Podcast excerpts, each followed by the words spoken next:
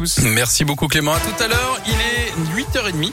On retrouve les infos avec Philippe Lapierre. Bonjour Philippe. Bonjour à tous et à la une donc cet appel à la prudence avec de fortes pluies orageuses aujourd'hui. Météo très agitée. Le Rhône est en vigilance jaune pour le risque de crue et l'Ain et l'Isère sont en alerte jaune plus inondation.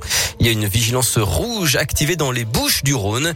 Il est tombé 72 mm d'eau en 24 heures à la station météo de Lyon-Bron. C'est l'équivalent de la moitié d'un mois d'octobre moyen en une seule journée. Les pompiers du Rhône et de l'Isère pour l'instant n'ont toutefois pas relevé d'incidents dans la soirée et dans la nuit. Fini le masque pour les élèves en primaire dans 47 départements. Obligation levée dès ce matin dans les zones les moins touchées par le Covid. Les enseignants et les ADSEM doivent garder leur masque. Chez nous, l'Isère, la Loire, la Haute-Loire et la Saône-et-Loire sont concernés, mais pas le Rhône, où le taux d'incidence reste de 60 cas pour 100 000 habitants. Le Rhône, en revanche, fait partie des 10 départements dans lesquels un nouveau protocole sanitaire est expérimenté. Les classes ne fermeront plus dès le premier cas de Covid. Seul l'élève malade devra rester chez lui. Les autres enfants seront testés et continueront de venir à l'école.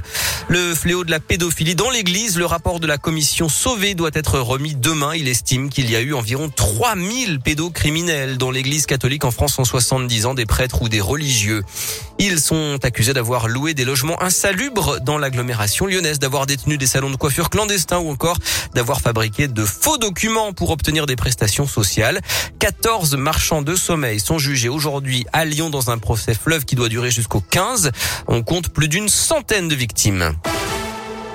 Un match fou, intense, quatre buts refusés, un carton rouge pour Anthony Lopez, un penalty de légalisation à la 95e minute.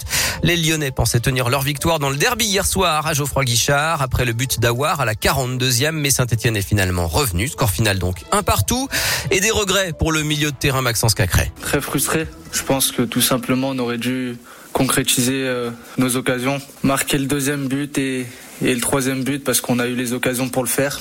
Malheureusement, on n'a pas, on l'a pas fait, mais on a moins bien joué en deuxième mi-temps. On avait moins le, la maîtrise du ballon. On a joué à 10 une bonne partie de la deuxième mi-temps, donc c'était aussi plus compliqué. Mais on aurait dû éviter de, se prendre ce, but pour euh, repartir avec la victoire aujourd'hui. Et l'OL n'est que dixième ce matin après un quart du championnat. Et après la trêve internationale, Lyon recevra Monaco à Dessine dans deux semaines.